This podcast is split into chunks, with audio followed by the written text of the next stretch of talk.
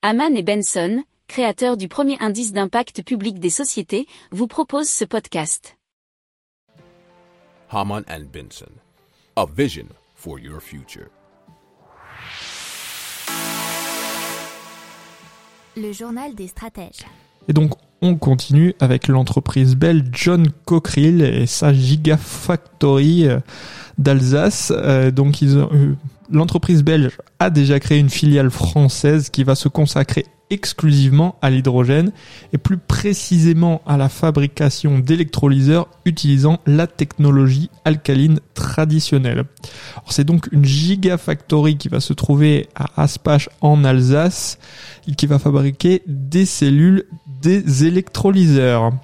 Et donc du coup cela représente un investissement de 100 millions d'euros et qui va permettre de créer 250 à 300 emplois.